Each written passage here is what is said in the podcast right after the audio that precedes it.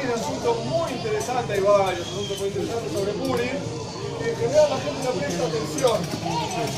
La realidad es que estamos acá juntados, nos reunimos Ibn Yehudim para festejar Purim, para festejar nuestra fiesta, para festejar nuestra identidad, nos salvamos, etc. Pero este asunto de reunir no es simplemente, bueno, a a. No es esa solamente la idea, está bien, todo bien, y después hay una tanda más de comida, pero en la Mejilá aparece esta idea también y está muy fuerte, muy fuerte mencionada. Cuando Amán le dice al rey Ahasuerus, quiero destruir a este pueblo porque está enojado, porque Mordecai no se arrodillaba a él, quiero matarlos a todos, etc. Imagínense el momento, inclusive está mencionado la Megilá, costaba un montón de plata, porque había que publicar en todo el reino, ¿cierto? En países que hay que matar a esta gente en un día, una organización terrible, en con WhatsApp, no había nada, era complejo, y había que juntar matones y pagar a los matones para que vayan a matar gente, etc. Era muy complicado, costaba mucha plata. Entonces, Amán tenía que justificar el gasto, como en cualquier lugar, institución, negocio, no importa, hay que justificar el gasto. ¿Querés gastar tanto? ¿En qué lo vas a gastar? Si vale la pena, gastamos, no vale la pena, no gastamos. ¿Qué le dice Amán a Hashbeiros para justificar el gasto? Le dice Yeshua hay un pueblo, me fusaron, me fuera, pero amen. Están todos esparcidos por todos lados.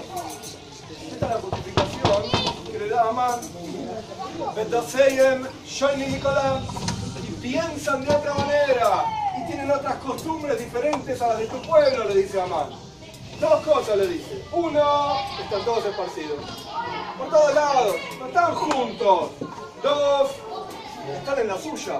Nadie entiende lo que hacen. Se juntan, comen asado, tienen un pergamino en la mano, se ponen un gorrito en la cabeza. Está Michigan esta gente. Entonces hay que acabar con ellos. Esto es lo que dice Amán. A, a. Y a Hashbeiros acepta, dice, ok, está todo bien. Y si prestan atención, es lo opuesto justo es lo que estamos haciendo acá.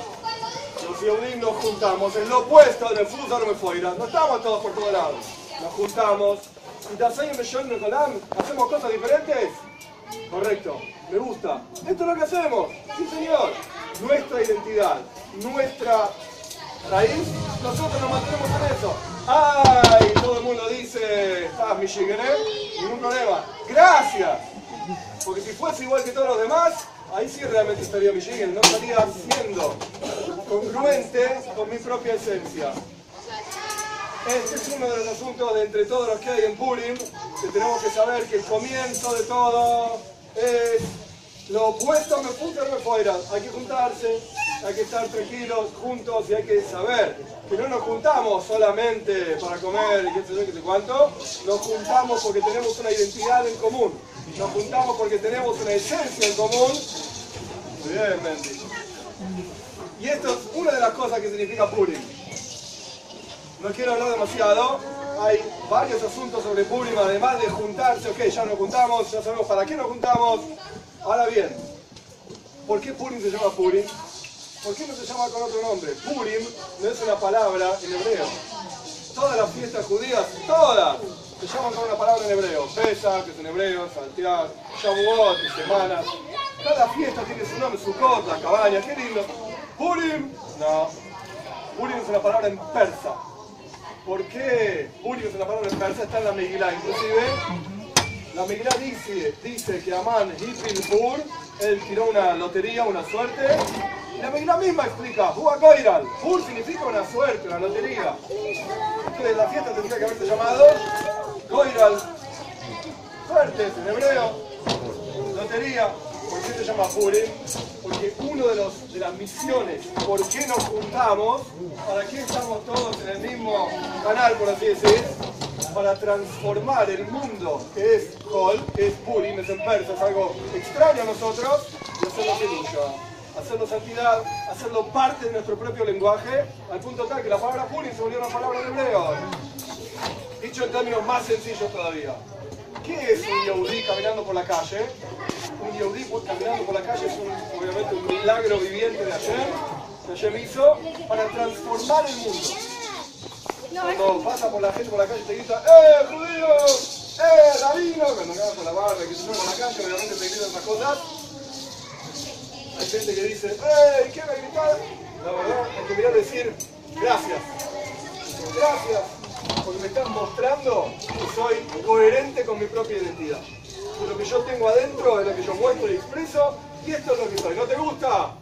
Lo siento mucho. No me mires, pero esto es lo que soy. Quiere decir que cada uno de nosotros, una de las ideas del Puri es que tenemos que saber, tenemos que transformar este mundo, esta ciudad. Nosotros nos hablamos de, qué yo, de Katmandú, hablamos de Malasia, y bueno, algunos otros se ocuparán de esos lugares.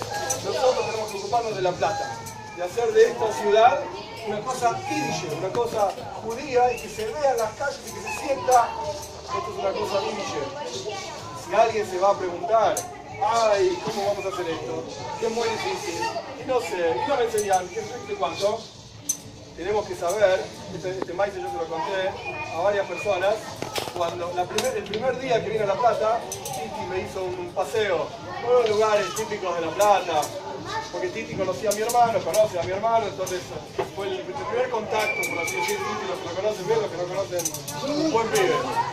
Titi me hizo un paseo con el coche por La Plata y me llevó para acá, para allá, y me dice, ves, ahí está el pozo ese que está ahí en Plaza Plaza Moreno, ese coso enorme. Y me dice, bueno, mirá, ves, está este coso enorme acá, que no sé cuánto. Es todo orgulloso de, su, ser platense, como la gran mayoría que están acá, me dice, es el más grande de Sudamérica, me dice. Entonces yo lo miré y le dije, Titi, ¿sabe qué? Entonces en esta ciudad hay el potencial más grande de Sudamérica de una isla. ¿Por qué? Porque en todo lugar donde hay que lucha, donde hay santidad, hay el lado opuesto.